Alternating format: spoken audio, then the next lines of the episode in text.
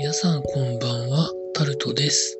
3月8日、月曜日です。今週も始まりましたが、皆さんいかがお過ごしになってらっしゃいますでしょうか？今日も時事ネタからこれはと思うものに関して話していきます。公務員に対する接待のことで国会がいろんなことになってますが、公務員の方がそういうことをしなくてもいいようなルール作りを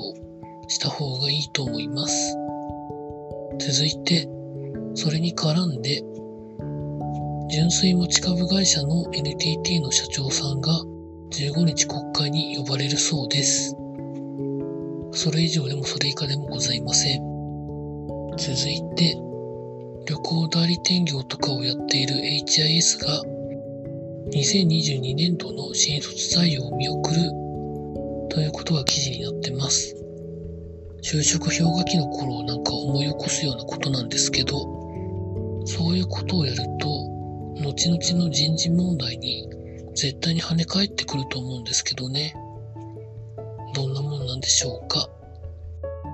続いて、東日本大震災絡みの倒産が10年で2000件を超えている、2000件ですね、を超えているということが記事になってます。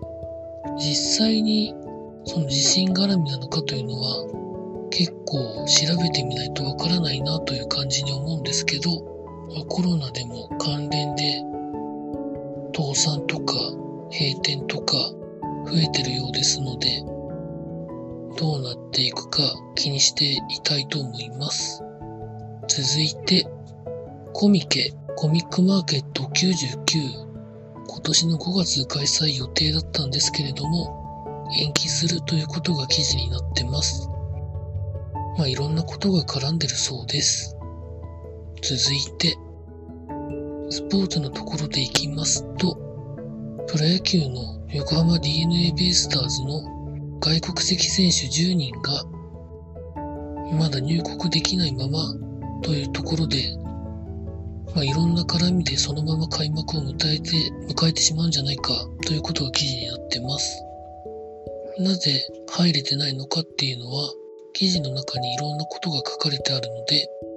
興味のある方は見てみてください。以上そんなところでございました。